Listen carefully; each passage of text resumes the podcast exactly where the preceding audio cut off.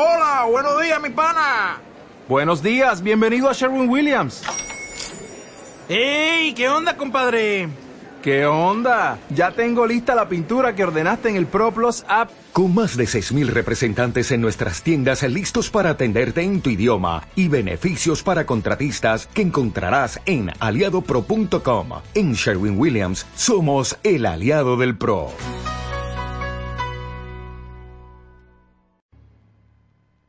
Infonor Radio presenta Partiendo el Queso. Los temas que te interesan con los mejores especialistas de Saltillo bajo el estilo de José Eduardo Higa y Jesús Cervantes. Acompáñanos y mantente enganchado a tu dispositivo.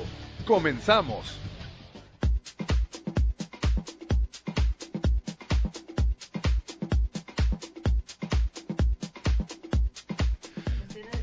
¿Qué tal? Muy buenas noches, bienvenidos a Partiendo el Queso. Ya me anda gustando hablar neutralmente, muchachites. ¿Eh? ¿Qué tal? Ya me anda gustando, ya me anda gustando quitarnos estas... Digo, ya no sé cómo vaya la aprobación de la academia de estas cosas.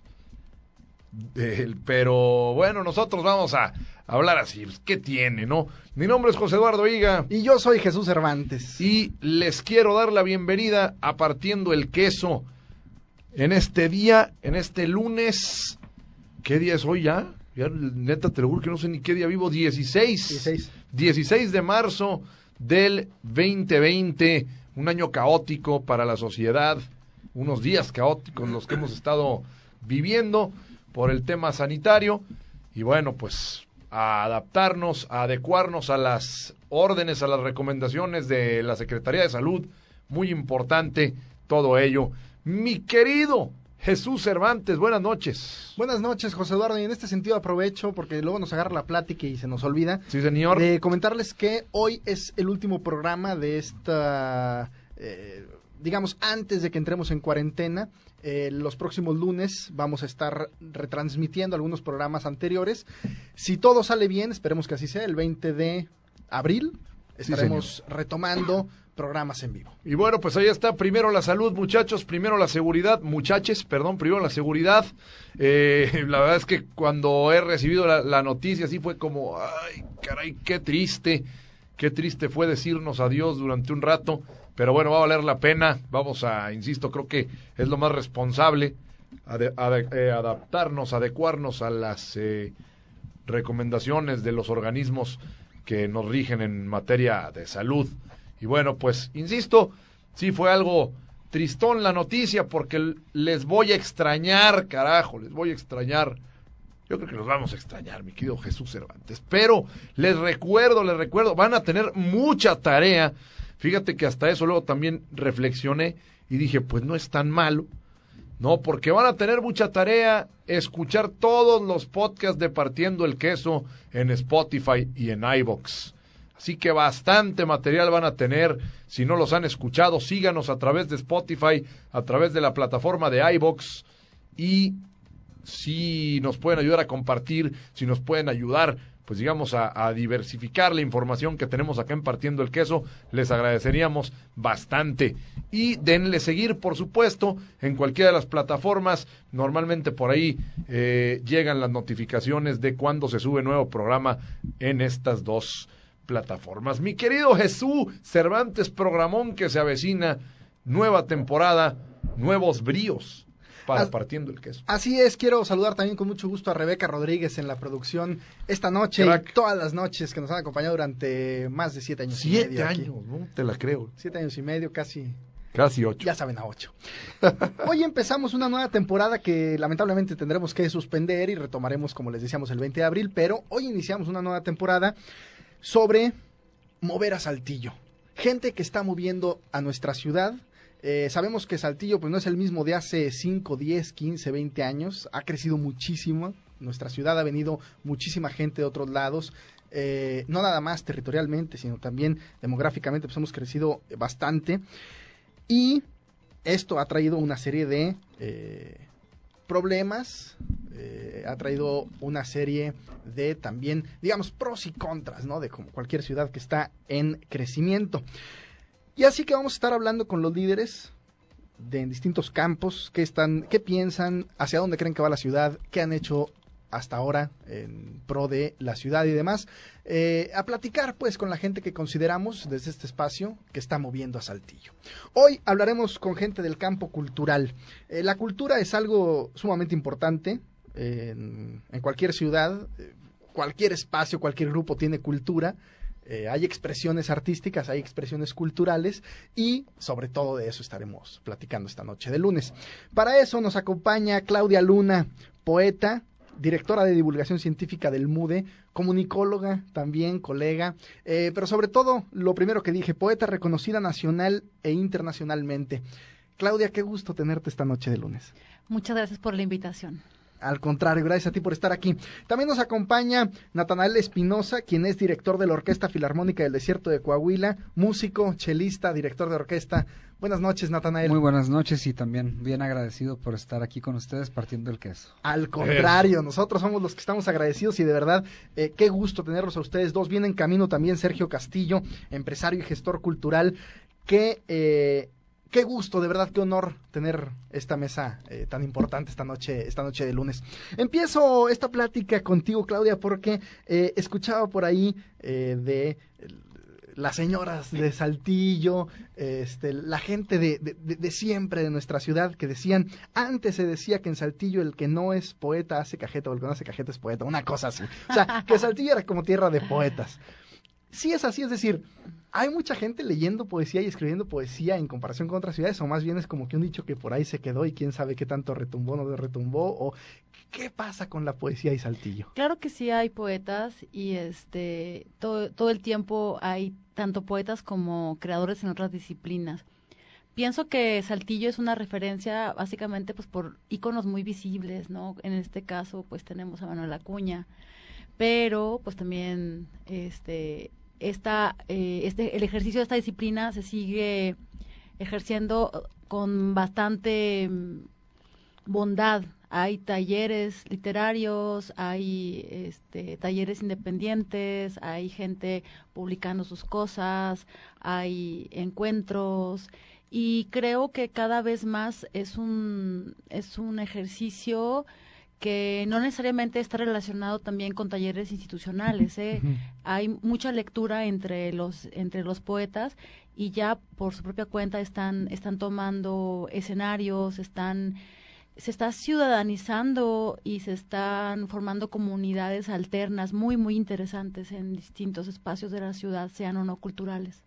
¿Has notado una diferencia entre, no sé, hace 10, 15 años y hoy? Uy, sí. O sea, yo pienso que antes eh, una gran cantidad de ejercicios se daban mayormente en espacios oficiales. Uh -huh. Ahora ya no es así. Ahora hay espacios culturales independientes que obviamente también eh, eh, tienen sus propias dinámicas y creo que esto, este, para salud de la disciplina se está se está ejerciendo cada vez más. Hace 10 años, José Eduardo, ¿tú te acuerdas? Cuando estábamos en la carrera, eh, mucha gente, una carrera como comunicación, aspiraba a salir de la ciudad para hacer su, eh, su carrera profesional. Cierto. La Ciudad de México, Los Ángeles, Nueva York, Madrid, vamos, ciudades grandes, tanto en nuestro país como fuera de él, que eh, suelen ser normalmente como estas eh, capitales mediáticas o yo qué sé. Y de repente me pongo a pensar, eh, por ejemplo, en una orquesta como la Filarmónica del Desierto, que tiene músicos pues prácticamente de todo el mundo, ¿no? O sea, grandes músicos que estarían en cualquier orquesta del mundo, sí, sí. están tocando aquí en Saltillo y entonces ya se empieza a hacer como un poco relativo esta cuestión de para triunfar hay que salir de Saltillo, si hay muchísima gente triunfando acá, ¿no, Nathaniel? Correcto, sí, sí, totalmente de acuerdo. Creo que la, pues nuestro quehacer nos va llevando a, pues, al lugar donde debemos de estar, ¿no? Uh -huh. en, en, este, en este camino. ¿Qué, ¿Cómo has sentido tú el cambio eh, con la filarmónica, digamos, este, y en general en el ambiente musical de hace, no sé, 10, 15, 20 años, en donde quiero suponer, espero que no haya sido así, pero quiero suponer que muchos músicos lo que a, a, lo que aspiraban, o quizás siguen aspirando, es a salir de Saltillo, es decir, se preparan aquí luego se van a otro lugar a tocar. Hoy con la filarmónica esa, eh, digamos, esa dinámica o esa aspiración ha cambiado. Totalmente. Yo recuerdo de estudiante, a ver, bueno, no voy a decir el año, pero me voy a delatar. Sin miedo, Pero cuando yo cuando yo estaba estudiando violonchelo, la idea era era salir de Saltillo para poder tener un trabajo de lo que precisamente estudiaste, porque es bien sabido que el concertismo es un es un lugar al que se puede llegar, pero necesitas de muchos factores, ¿no? Además, haber comenzado muy niño a estudiar música profesionalmente, además ser talentoso, tener recursos como para poder proyectarte a nivel nacional o internacional y lograr consolidar una carrera como músico concertista y vivir de ello, lo cual se antoja un poco difícil. Entonces lo que muchos músicos, sobre todo de eh, sinfónicos o que, tocan instrumentos sinfónicos, aspirábamos en aquel tiempo era a buscar una oportunidad fuera de, de Saltillo. Eh, recordemos que hace 10, 15 años la, orque- la única orquesta profesional que existía en Saltillo era en Coahuila era Camerata, eh, que es toda una institución. Entonces Camerata venía a Saltillo al principio, bueno, yo no estaba, pero todavía no había llegado a Saltillo, pero en un inicio Camerata hacía conciertos semanales y luego quincenales y luego pues por la logística y lo caro que es mover una orquesta mensuales. Cuando yo ya estaba estudiando aquí en Saltillo ya venía una vez cada dos meses y a veces una vez por semestre, lo cual pues no, no había en la ciudad presencia de, de una orquesta profesional en una temporada regular. Entonces, si tú me preguntas por si ha habido cambio o no, pues en, toda, en todos los sentidos ha habido cambio, ¿no? O sea, en, en el aspecto laboral, en la creación de público, en el quehacer eh, eh, del, del oyente regular, ¿no? Del, del público en general. Es decir, una actividad más. Si hablamos de, vamos a poner el ejemplo de un cantante que quiere dedicarse al género, por ejemplo, pop, ¿no? O balada, incluso las mismas rancheras, ¿no? Que quizá pues no tienen que ver mucho con el tema eh, de la filarmónica y demás. Ya me corregirás, a lo mejor estoy equivocado y, cualquier músico pudiera quizá ingresar, ¿no? O, o no ingresar, sino aspirar a ella. Pero digamos, en el resto de los géneros, ¿qué tan aceptada o no es la creencia de, ¿sabes qué? Pues déjame salgo de saltillo para poder triunfar. Bueno, yo creo que en México eh, las cosas siguen centralizadas. Es decir, quieres hacer, eh, no, eh, eh, es decir, voy a voy a generalizar. Yo sé que se ha hecho buen cine fuera de la capital, ¿no? Este. Pero si quieres triunfar, literal, o sea, el cliché, pues te vas a, A la Ciudad de a la México. Ciudad de México. O sea, ahí, ahí están los mejores maestros, los mejores expositores, los mejores conciertos. Es un país muy centralizado en muchos sentidos y el arte no es la excepción, ¿no? Totalmente. Eh, eh, a diferencia de, de, otras, de otros países, es más, el vecino, Estados Unidos, eh, si bien tiene ciertas universidades fuertes en algunas áreas, hablando de música, pero prácticamente cada estado tiene una super universidad Sí, que sí. puede dar este materia, ¿no? Hace ratito, eh, o abríamos el programa hablando sobre eh, los poetas y eh, los espacios culturales independientes que se han estado abriendo, no nada más institucionales.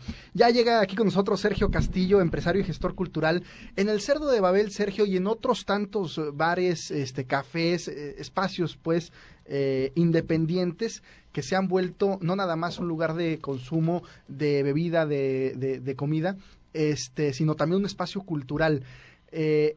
Han sido pues estos lugares espacios para promover las letras, eh, la- las artes en general, ¿no?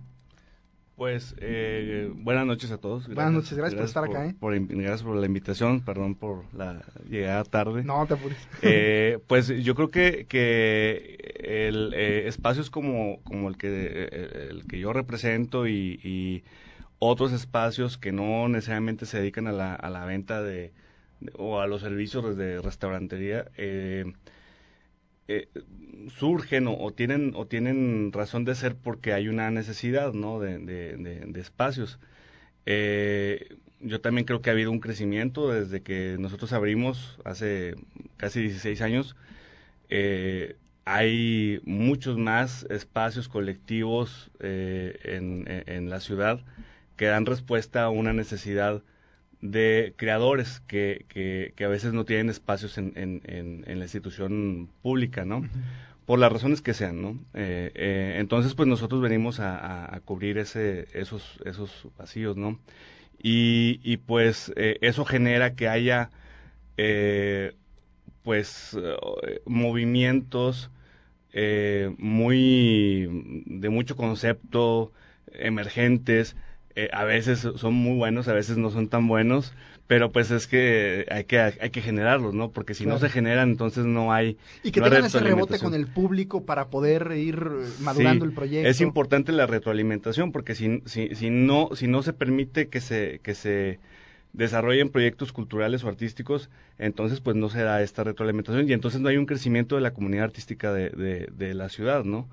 Y a mí me sorprende mucho que eh, si comparamos a Saltillo con otras ciudades de su tamaño eh, dentro del país, eh, a mí me parece que sí tiene una oferta un poco más vasta que, que, otras ciudades en esos términos. Vamos, si te parece bien, justo ahora con algo de música y regresamos para seguir platicando sobre moviendo a Saltillo hoy en el campo de la cultura. Nos acompaña Claudia Luna, poeta, Natanael Espinosa, director de la Orquesta Filarmónica del Desierto, y Sergio Castillo, empresario y gestor cultural. Pero antes vamos con algo de Interactúa partiendo el queso con nosotros a través de las redes sociales. Arroba José-Higa y arroba Jesús Serflo en Twitter.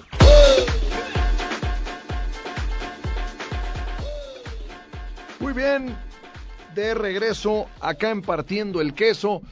Les digo que andamos con todo, con la lírica. Nos van a regañar los poetas aquí impartiendo el queso. Bueno, pues seguimos hablando eh, de quién, de los que mueven a Saltillo, mi querido Cervantes, eh, también en el, tema artístico vamos a tener, insisto, varios ámbitos en esta temporada. Así es. Eh, fíjate que reflexionaba ahorita también fuera del aire sobre las manifestaciones artísticas que hay en la ciudad, pero la poca profesionalización que existe sobre ellas. Es decir, está la escuela de letras, está la escuela de música, eh, más allá de lo que se pueda decir de eh, eh, la escuela de artes plásticas, más allá de lo que se pueda decir de que, la calidad, que sí, sí, que sin entrar en detalles, están esas tres propuestas, ¿no? o están esas tres ofertas académicas.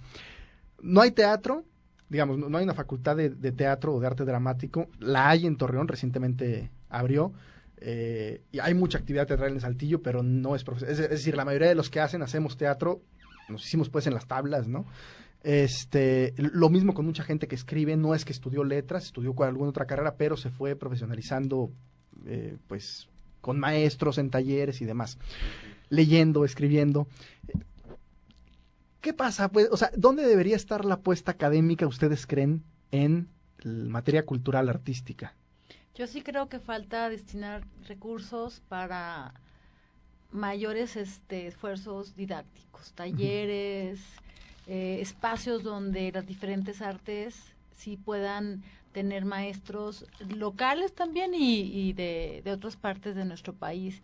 No digo, este, por ejemplo, no menciono nombres de escritores o de creadores extranjeros, porque aquí en México hay buenas firmas, pero sí creo que ahorita eh, se atraviesa por un momento de falta de asignación presupuestal para esos rubros, o sea, se destina más bien mayormente presupuesto pues para esfuerzos ya como conocidos festivales, está súper limitado, no hay fondos, por ejemplo, para editar libros, este que obviamente pasen por este proceso que te estoy diciendo que también es necesario. Entonces, sí siento que yo, falta este este recurso que se debe destinar para la formación en diferentes eh, grupos, talleres y difusión. Porque, no, y además, obviamente también la, también la difusión, eso es como posterior, pero yo creo que ahorita eh, urge que ese eh, recurso se destine a formación de,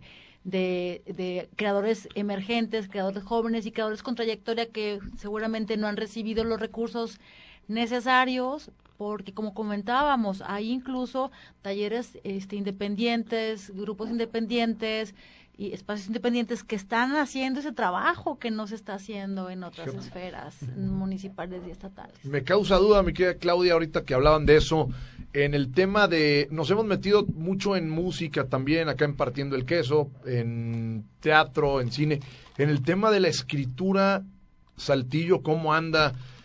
¿Qué, qué tantos escritores hay por ahí escondidos, quizá bajo la consigna de que alguien les pudiera ayudar y no se da el caso?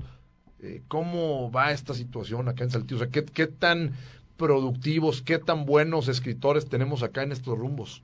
No, o sea, hay muchos escritores y escritoras jóvenes. Premios nacionales, buenos, varios premios jóvenes, ¿no? nacionales, jóvenes internacionales, eh, que, que ellos están, están haciendo lo suyo, ¿no? O sea, se, se está trabajando en ese sentido, pero sí creo que hace falta la contraparte. Desconozco eh, eh, dónde está la apuesta este, oficial, pero sí creo que además de los festivales que son importantes y que es un punto de difusión vital, que, que proyecte esto, sí hay que hacer un poco más de trabajo, digamos, de calle, ¿no? O de cabildeo, o de foros que reúnan a, a los creadores y que se escuche qué es lo que se, qué es lo que se requiere. Insisto que creo que hay una crisis ahí presupuestal, pero más no, no, no sé, no sé qué opines, este, qué opinan ustedes. A, mí me gustaría, eh, eh, eh, siguiendo por esta línea, Natanael, eh, ¿hace cuántos años este, empezaste con este proyecto? ¿Cuándo nace, pues, la Orquesta Filarmónica? Viste que había pues calidad, que había músicos con los que se puede hacer una, una orquesta, lo fuiste juntando, eh, tocaste algunas puertas. Hoy es la orquesta del Estado, ¿no? Correcto. Eh, la Orquesta Filarmónica del Desierto, así eh, traté de ser muy breve, nace como un proyecto independiente. Eh, en aquel tiempo, en el 2008, dio su primer concierto como Orquesta Sinfónica de Saltillo. Eh, un, un proyecto que fue auspiciado en aquel momento por el por el festival en turno Viva Saltillo de verano, este y un grupo de empresarios y gente de la sociedad civil entusiastas que, que me ayudaron a fondear eh, eh, con recursos el, el proyecto. Y, y yo de ahí tuve como la, la idea de, de ver al ver la reacción de la gente y ver que pues la, la sala estaba bastante concurrida, decir, bueno, eh, no, no tenemos en Saltillo un- una orquesta que nos represente, ¿no? Y, y comenzamos a, a, dar pasos muy pequeños. eh, en- ya me doy cuenta que fueron sólidos en ese momento porque no pretendíamos hacer muchos conciertos al año. Eh, lo que hacíamos más bien era juntar el primero el recurso y ya que lo teníamos dábamos el siguiente concierto. ¿Cuánto tiempo nos tardábamos? No sé, un, un año. Lo que fuera necesario lo para que un fuera buen concierto, necesario pues. para dar el siguiente concierto. Yo creo que esto fue generando como una bola de nieve o una bola de coronavirus que, que se fue se fueron duplicando por año este hasta llegar a a llamar la atención de las instancias estatales y fue así como la orquesta recibe la llamada del gobierno del estado para poder colaborar con la con el proyecto entonces este independiente y, y fue así como como a grandes rasgos se da no pero fue un esfuerzo en sus inicios bien importante y bien pues eh, hay que destacarlo no de la sociedad civil eh, Todos que- somos filarmónica, me acuerdo una... eh, era, algo así, ¿no? El, el lema de alguna campaña. Sí, una campaña de boteo. Sí, sí, sí. Fue súper y interesante. fíjate, lo, lo interesante es, lograron abrir el camino también, ¿no? Y de lo que hablábamos al principio del programa, de cómo quizá era antes una utopía decir, bueno, si quiero dedicarme a la música, me quedo acá en Saltillo, y ustedes, pues en cierta manera rompieron el paradigma, ¿no? ¿Cómo ves ese tema? O sea, ¿cómo ves el tema de cuando empezaron ustedes ahorita? El caso de músicos quizá exitosos, digo, el- el- la palabra éxito, como dice Cervantes, luego llega a ser muy complicada, ¿no? Pero de, de, de músicos que de momento pues, consolidados, estén pues. trascendiendo. Sí, o, o de músicos que al final del día están viviendo de, de lo que soñaron en algún momento, ¿no? Y para mí eso es, es en gran parte eh, el éxito, ¿no? De, de una persona, ¿no? De, de- de cómo te ves, cómo te sientes, ¿no? Es más bien no, no lo que proyectas o no lo que la gente espera que tú seas. Pero un músico, yo, yo lo pongo en este sentido, un, un músico de del estado de Oaxaca, de aquí de Coahuila, que, que hizo la chamba, que, que se fajó con un instrumento durante 10 años, que fue, hizo su maestría en sus posibilidades a algún otro país o la hizo aquí en México y regresa, hace una audición, gana en una orquesta y vive des- decorosamente de ese trabajo, para mí es una historia de éxito. ¿Cómo no? Y como esa historia, pues hay treinta y cuántos. No, son 70. ¡Hala! Mira, ya Son andaba 70. muy, Vámonos. muy escaso. Mira, 70 músicos 70 que están músicos. en la Orquesta Filarmónica. Y que luego además cada quien se puede, perdón, cada quien, cada uno de los músicos hace su, tiene sus proyectos por aparte, Sí, ¿no? es Y que entonces le, generan- le da una vida bien interesante a la ciudad, Ajá.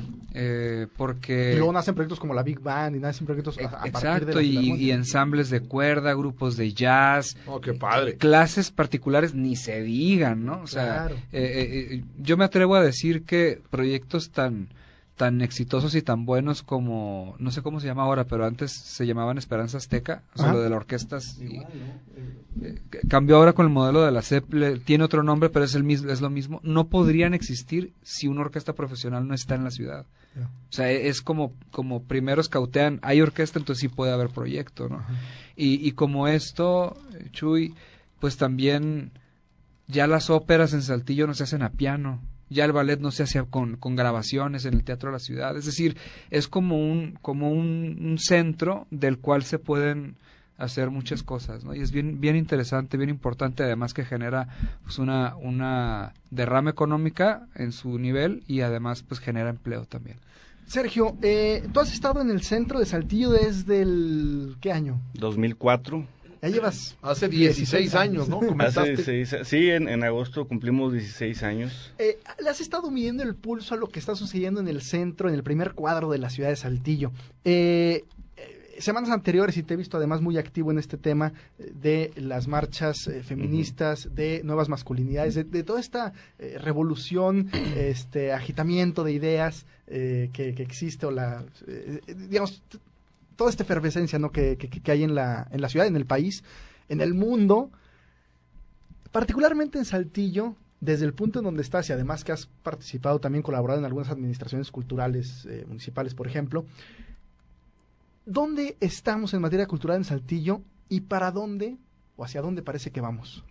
Pues mira, yo creo que eh, en términos como globales, eh, la ciudad tiene más propuesta eh, cultural y artística que hace 16 años, ¿no? Midiéndonos como, como viéndolo yo desde el momento en que, en, en- en que abrió el cerdo, pero eh, y, y varía, ¿no? A veces hay más propuesta de la, de, desde, lo, desde las iniciativas independientes y a veces hay más de la, de la, desde las iniciativas públicas. En este momento yo creo que está parejeando y, y yo considero que, que eh, en la medida en que la, la, la creación, la, el, el- eh, los proyectos eh, de, los, de, la comunidad artística de una localidad sean más independientes y sustentables y exitosos eh, por sí solos, es mucho mejor, ¿no?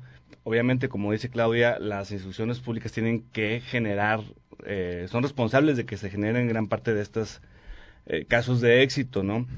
Eh, y pues a veces se, se, se nos caen las instituciones. Este, yo, creo que en este momento ahí hay, hay algunas situaciones este, con a nivel municipal que, que, que no que no, no están desarrollando el trabajo como como esperaría la comunidad artística. Pero bueno, pues también son áreas de oportunidad para que los que estamos afuera pues podamos eh, eh, abrir espacios, ¿no? Y, por ej- por ejemplo, en el último año y medio se han abierto por lo menos tres proyectos eh, culturales eh, más, ¿no? Tres o cuatro incluso, ¿no? ¿Tendrá que ver con capacidad, con falta de voluntad, con que la mira si está en otro, puesta en otro lado? ¿O, o qué Las sucede? tres cosas, Porque- las tres cosas que mencionas completamente. Y pero también es, también tiene que ver que, que está evolucionando este concepto y hay una, eh, digamos que cada movimiento es, es único, eh, tal vez no visualizado y no, o no esperado, ¿no? Entonces hay dinámicas que están que están siendo muy novedosas y también así como que y esto cómo lo agarro y esto cómo viene.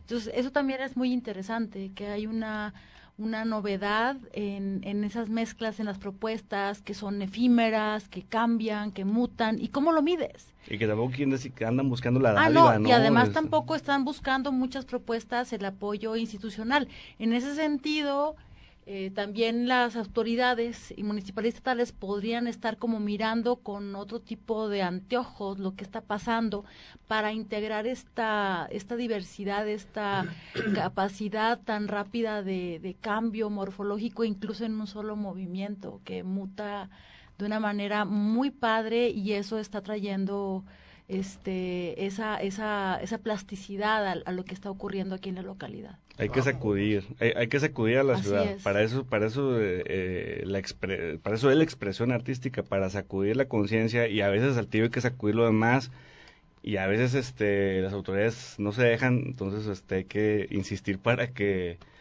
pues, ¿Quién tiene para que hacerlo, Sergio? poco, ¿no? Por- porque sé, sé- sé- que hay La varios... sociedad civil tiene que sacudir. ¿Cómo organizarse? Eh, y te lo pregunto a ti particularmente, Sergio, porque sé que eh, te has estado juntando con otros gestores culturales, empresarios del centro y demás, y, y han hecho peticiones, algunas escuchadas, algunas este, no han querido ser escuchadas, este, y ahí tenemos una torre que nadie pidió, pero no nos vamos a meter en esos temas, ¿verdad? Este, y ya hablamos en este ¿O espacio sí? sobre eso. O sí, como ustedes gusten. Yo, yo les dejo el micrófono y ustedes hablen, ¿no? ¿Cómo organizarse y eh, qué tanto se puede hacer desde la sociedad civil? Mira, yo, yo creo que, que la, eh, mm, tenemos que tener conciencia, o sea, el- vaya, a final de cuentas, la, la, quien forma gobierno, quien forma parte de la, administración, de la administración pública de cualquiera de los niveles, también son ciudadanos que en ese momento están ocupando un cargo público. Eh, el cargo implica que, que manejes recursos públicos, dinero de todos. Entonces tienen que estar conscientes de que, de que están sometidos al, al escrutinio público, al- a la crítica de todos. Eh, por supuesto, la crítica tiene que, tiene que construir y tiene que tener un objetivo y un fondo. Eh, y en esa medida, eh, el gobernante en turno tiene que escuchar la- la- las, la- las peticiones o los, o los reclamos, ¿no? Eh, si no lo hace, pues comete, está en el riesgo de, de, de, pues, de romper el, el- el diálogo, de romper, eh, pues, eh, no sé, la, eh, Como esta relación que pueda tener Claro, y la capacidad de estadista, ¿no? O sea, al final de cuentas, un, un, un administrador público tiene que, escuchar a sus gobernados, ¿no? Entonces, pues bueno, eh, eh, la sociedad civil tiene que tener eh, más eh, miembros de valor para que puedan alzar la voz y, y- organizarse. A veces en, en- en ciudades como Saltillo, pues difícilmente nos organizamos para, para, para, para, para manifestar alguna inconformidad. Eh, Sin embargo, hay que insistir y hay que, y hay que hacerlo, ¿no? Lo tenemos que hacer. Cuesta trabajo, eh, pero hay que hacerlo. Muchas veces estará el miedo de que eh, es que, sí, por ejemplo, soy un empresario del centro, si voy y me planto y les digo no quiero el mirador, este mirador no sirve para nada, o este proyecto no, eh, me me van a ir a clausurar mañana el, el, el restaurante, el Bueno, bar, el- nosotros hemos padecido ese, ese tipo de censura, pero hay que pelear como quiera, hay que, hay que, hay que afrontarlo. Y digo, eh, en este caso particular del Mirador, cuando, cuando eh, eh, solicitamos eh, que, se, que se revisara el proyecto, nunca se dijo que no se hiciera, más bien que se revisara las necesidades y, y- y- y la, la, la, la- la arquitectura del- del- de la propuesta Claro. de, de la modificación del espacio público, pues se firmaron, firmaron muchos empresarios y algunos luego se echaron para atrás por llamadas que recibieron. ¿no? Fíjate nada más. Entonces, bueno, eso tenemos que, que evitarlo ya. Ya no, no estamos en el 2020, ya no, no, no estamos en 1930, ¿verdad? Entonces, Pareciera que seguimos en las pues, prácticas de los 50. Claro, 60. claro. Entonces tenemos que, que eh, quitarle terreno a esas formas eh, y pues hay que tener valor. Eh, también creo que, que la- en la medida en que uno eh, lo hace de manifiesto públicamente, pues también es un, es, eh, te protege porque pues eh, se hacen, se vuelve evidente, ¿no? Si, si este, atacas al que no esté de acuerdo, pues este, eh, pues ya la gente se da cuenta, ¿no? Con creo que es un espacio de debate, ¿no? O sea, yo creo Sí, que, sí. Es, que es importante que se haga eso y además el arte eh, tiene que tener una función disruptiva Exacto. y tendríamos o tenemos que tener esa seguridad de que se hace así. O sea, no todo se puede negociar. El- evidentemente somos una entidad, somos entidades comunitarias y hay cosas que se pueden negociar. Ah, y cada, eh, nosotros como, como creadores vemos quiénes tienen intereses económicos, quiénes tienen intereses en permanecer, quiénes no quieren moverse, quiénes no quieren hacer mucho ruido, quiénes tienen miedo, quiénes no sé qué. Y tenemos que respetar esas movilidades que hay dentro de la comunidad cultural y acercarnos con quienes sí quieren hacer disrupción, con quienes sí quieren hacer una propuesta, que, finalmente el, mundo del arte es eso, un ejercicio de libertad. Entonces, si estamos o, o enegeizando todas nuestras funciones culturales, estamos atendiendo a una cultura estatizada que no porque se pidan recursos quiere decir que el creador se va a subordinar a una a una directriz de contenido y de forma de su crea- de su creación. ¿Por qué? Porque como decía Sergio, los fondos públicos son públicos, los ponemos los ciudadanos. Entonces, es una, es una especie de tensión que tendríamos que estar manejando para que esos que esas eh, disrupciones den entrada a mayor diversidad de contenidos que cuestionen incluso el mismo orden social, porque lo estamos viendo ahorita con el asunto, por ejemplo, de del feminismo que mencionabas. Hay muchos colectivos que nos hemos sumado en forma individual y, y- grupal a estas, estas preguntas, que estas preguntas también tienen que ver en este sentido con el orden de los contenidos culturales, qué es lo que se visibiliza, qué es lo que no, qué deja ver el discurso que se aprueba, qué oculta y por qué. Digo, entre otras cosas. En el tema político, ¿hay disrupción o no? Vamos, por en el sentido de con el tema de los apoyos y todo este tipo de, de situaciones. Luego también muchas veces se llega a confundir. Me gustó mucho lo que se dijo ahorita de los fondos públicos. Es que esos los ponemos los ciudadanos. Los ponemos los ciudadanos y se los apropian las dependencias gubernamentales como si fueran de ellos, cuando realmente pues no, no termina por ser así del todo. Entonces, la pregunta es, luego eh, me, me gustó lo que dijeron también, lo que dijo Claudia, respetar las diferentes eh, posturas, las diferentes movilizaciones, el que se quiere mover, el que no, el que esto, ¿no?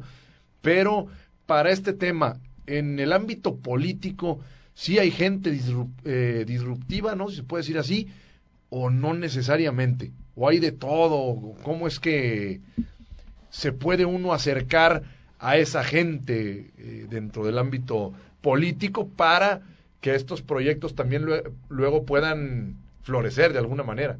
O sea, Pues yo sí- pienso que yo pienso que los políticos no son disruptivos. Los políticos ya obedecen a una estructura que precisamente es este digamos que si lo vemos como una metáfora es algo sólido e inamovible.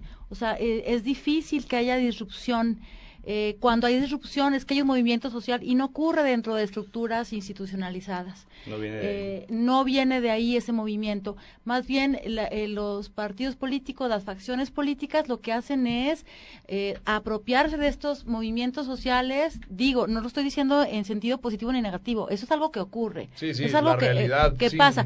Y entonces lo que hacen es, bueno, a, a- de repente abanderan una causa u otra, o un, un movimiento este, cultural, creativo, lo que sea, y lo integran a su a su oferta que eso es lo que hacen es, esos los partidos pero disruptivos no son. Lo disruptivo es el arte en libertad son estas propuestas que, que dentro de los movimientos sociales pues esa es esa es lo- la, la riqueza que aporta la comunidad.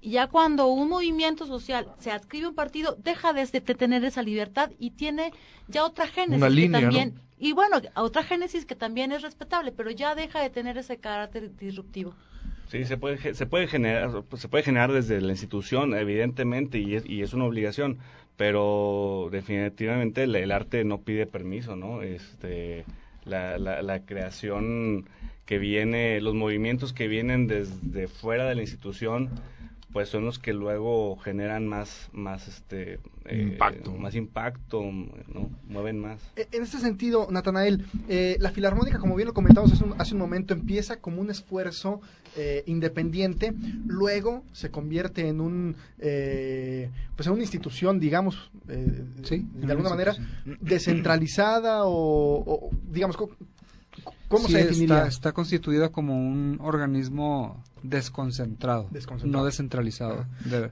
Entonces, vamos, en este sentido, eh, particularmente en la formación de públicos, que hace ratito salió eh, también el tema, eh, la Filarmónica ha apostado porque se quite esa idea de que la música de concierto, la, música de orquesta, es para clases altas, hay que ir vestido de cierta manera al teatro. eh, el teatro de la ciudad solo la pueden pisar personas que pueden pisar mármol y ese tipo de cosas. o, eh, digamos, romper con esas ideas, o la Filarmónica más bien ah, va a apostar, eh, vamos, está apostando, apostaría, o la visión es eh, salir del teatro, además de hacer sus conciertos ahí, por supuesto, salir del teatro a otros lugares, este, a donde no llega, pues, normalmente esa música. ¿Cuál ha sido el- la visión o hacia dónde apuntarían a, partir de, este año para conectar con los públicos si a ustedes les interesa? Yo creo que también, eh, abonando a lo que dices, de tratar de quitar etiquetas, en mucho los propios artistas somos culpables de que nuestras salas estén llenas de, de gente eh, intelectualoide, ¿no? O sea, yo solo puedo escuchar Mahler, yo solo puedo escuchar Wagner porque yo sé, porque yo leo, porque, porque yo tengo una gran discoteca en mi casa, ¿no? O tengo acceso a esto y al otro, y tú no. Y, y hemos, eh, no hemos sido también inteligentes a la hora de, de saber que eso es un balazo en el pie, ¿no? Eh, porque el tema de las clases altas, de verdad que a mí me suena hasta ridículo. O sea, pensar que aquí en México, o sea, aquí en México, las clases altas no escuchan música académica para nada. Eh, es como un cliché, pero creo que va en muchos sentidos y, y creo y me gustaría que, que digo que ojalá que también lo, lo pudieran tomar en cuenta este mis compañeros artistas de otros ámbitos eh, que a la vez de ser creadores nos convertimos en nuestros propios promotores o no nuestros propios promotores o nuestros propios enemigos de lo que estamos presentando. Eh, Hay mucho, perdón, perdón Sí. que te interrumpa y hago este paréntesis. Hay mucho como esta, eh, yo lo veo en el teatro. Si no es mi obra, si yo no estoy en esa obra, entonces no está buena. No necesito verla para decirte que no está buena. o sea, eh, eh, hay, hay mucho como esta práctica, ¿no? No nada más Sí. en el teatro, en la música, en la literatura, en todos lados, ¿no? es, es- yo creo que es eh, va por ahí y si no es mi idea no es buena. Entonces eh, creo que hay que combatir eso desde todas las trincheras. Eh, de repente yo me topo luego con músicos, con colegas eh, y les pregunto, oye, ¿no fuiste al concierto el jueves pasado que estuvo buenísimo? Y, y que por cierto no dirigí yo, ¿no? este dirigió, me, me traje, me traje un cuate de, de, de Guadalajara o lo que sea. Este, no, no, no, ¿y por qué no? No, pues este, pues, pues ¿por qué no? O sea, por y yo a veces pienso que, que es lo que te digo, a veces nosotros nos boicoteamos, o sea, eh, eh, yo como músico, como estudiante, como melómano, como, o sea, debería de ser el, el, el primero en estar ahí apoyando, o no apoyando, enriqueciéndome, yo Ajá. mismo disfrutando. Este, bueno, pero abonando la, a- a- y contestando la pregunta que, que decías, bueno, la orquesta está bateando para todos lados y no y no con desesperación, sino más bien buscando qué espacios, qué públicos, qué conciertos, qué música. Eh, yo platicaba con, con, eh, con mis jefes y yo les decía que la orquesta, que una orquesta sinfónica no nada más se puede medir cuantitativamente, es decir, en, a ver cuánto público alcanzaron este año, no, pues que el año pasado fueron 62 mil personas, eh, pero este año queremos 70 y el siguiente 80, pero ¿y qué hay de la calidad? Claro, porque si te pones a hacer puros conciertos, digamos, con música popular, pues seguramente vas a tener 100 mil o más, ¿no? Exacto. Eh, entonces, es decir, ¿qué sinfonías abordamos el año pasado que no teníamos técnicamente la capacidad para hacerlas este año? Y entonces eso ya te da otra dimensión de lo que tú tenías en una gráfica. Una gráfica en 2D ahora ya es de 3D, ¿no? Entonces, es bien interesante cómo, cómo desde ahí podemos atacar eh, el tema de la promoción eh, de lo que nosotros mismos estamos haciendo, pero también cómo lo estamos haciendo, Chuy, es decir, cómo estamos promoviendo nuestra obra, nuestro concierto, eh, es atractiva la publicidad, no es atractiva, es, es, es ultra aburrida lo que, lo que se está eh, eh, enseñando, o sea, por, luego, luego el artista tiene la idea de que por, de que la gente debería de querer ir a escuchar Wagner, Ajá. si ni lo conocen, ¿y por qué? ¿Por qué debería ir ¿Por el qué señor debería? que no, o sea, que, nunca de una ópera, que nunca o sea, ¿por qué tendría que ir a, a Sí, escuchar y, Wagner? y, y eso, eso como que hasta nos ofende, ¿no? O sea, ¿por qué? Entonces, ¿cómo, se anu- cómo, ¿cómo anuncian las orquestas hoy en día esos conciertos? Con la misma cara de Beethoven Ajá. y nada más la sinfonía tal, con la misma cara de Wagner, con la misma Sí. cara de A mí me encantó la que hicieron de León, este, Tchaikovsky. Tchaikovsky. Ajá. Sí, sí, sí. Que pusieron como un león. Sí, ¿no? Ajá. sí, sí, sí. Es, es decir, el- un, un- un- un- eh, queríamos expresar un poco la, la agresividad de la, de La la, personalidad de la sinfonía, obra, ¿no? la personalidad. Ah, digo, a veces lo logramos y a veces no, pero el punto es, eh, eh, no es fácil, eh, y, y menos ahora con los medios digitales y toda la competencia que tenemos para ir o no ir a una obra, una puesta en escena, una ópera, un concierto. Entonces, creo que Los eventos masivos en general en el mundo han estado bajando bastante. Eh, no nada más artísticos, sino deportivos. Eh, es más cómodo hoy quedarte a ver cualquier eh, canal de streaming en tu casa que ir al cine o que ir al teatro o que ir al concierto o que ir a, a lo que sea. al ¿no? estadio, ¿no? Ujú. Entonces eso eh, también no sé qué tanto luego pueda pegar en la actividad cultural, en tomar la ciudad, o sea que hoy sea más, hoy tenemos que estar en nuestra casa, seguramente en próximos días el gobierno nos invitará o nos exhortará o nos obligará a estar en nuestras casas por la cuestión del coronavirus y demás, pero ¿qué tanto es hoy, me gustaría cerrar con esta reflexión, qué tanto hoy es más cómodo quedarme en mi casa? ¿Qué tan qué tanto más incómodo sería tomar la ciudad? O sea, decir, el parque es mío, la plaza es mía, los teatros son míos, las calles son nuestras, hagamos las nuestras, ¿no? ¿Qué, qué- tendríamos que hacer, Claudia? Pues mm, en, mi- en lo personal yo es lo que he estado haciendo, tomar las calles. Eso me parece interesante y, y creo que este puede ser incómodo o puede ser placentero porque te enfrentas al otro a lo que te tiene que decir, le gusta, no le gusta, o también se hacen vínculos muy bellos. Entonces es, eh, por ejemplo, esto que hablas del teatro, a mí me parece algo bellísimo porque si bien también disfruto el cine, que me gusta mucho ir al cine, el teatro es es volver a esta onda primigenia como estar frente al fuego. Lo, lo mismo que ir a una lectura de poesía o que escuchar a los músicos en vivo o que ir a ver un cuadro o que ver un performance o, o escuchar este a un DJ. Son los momentos eh, donde vuelves a nacer, así lo, así lo decía un filósofo de la poesía, este eh, Hugo Mujica, o sea, es atender al nacimiento, a la creación, al, al nacimiento, de, al volver a estar vivo, a, y creo que eh, eso es lo que nos da, en mi caso, lo que nos da a nosotros la calle, lo que nos da la lectura de un poema en vivo. Está bien padre esto de, la, de las redes, está bien padre esto de, de poder subir un video, es genial porque es horizontal y porque a lo mejor no te dan un espacio y ahí queda, queda la, la- lo que hiciste, ¿no? Pero el estar en contacto con el otro, eso eh, para mí es fundamental, fundamental y creo que este momento al que nos, al que nos van a, pedir que nos retiremos, para mí es mucho la reflexión de la carne, la reflexión del otro, la reflexión del- de, la, de la comunidad. Y por eso creo que es importante que las autoridades y que nosotros atendamos a lo que se, a escucharnos, a, a transformarnos. ¿Quién sabe qué va a pasar luego de esto? Pero vamos a salir este, con una mirada nueva en todos los sentidos, hasta creativos, ¿no? ¿No? Es un tema donde vamos a tener también que reflexionar bastante. ¿no? Ahora con lo que van a anunciar las autoridades seguramente, pues es por lo que ya están anunciando. Pues luego también creo que puede darse mucho este tema de eh, la reflexión, ¿no? De el cómo vivir también en comunidad, ¿no? En qué se está haciendo y dejando de hacer. Vamos eh, con la última pregunta Vámonos. de este programa. Todos los invitados de Partiendo el Queso tienen que responder esta pregunta y ustedes no son la excepción. Vamos.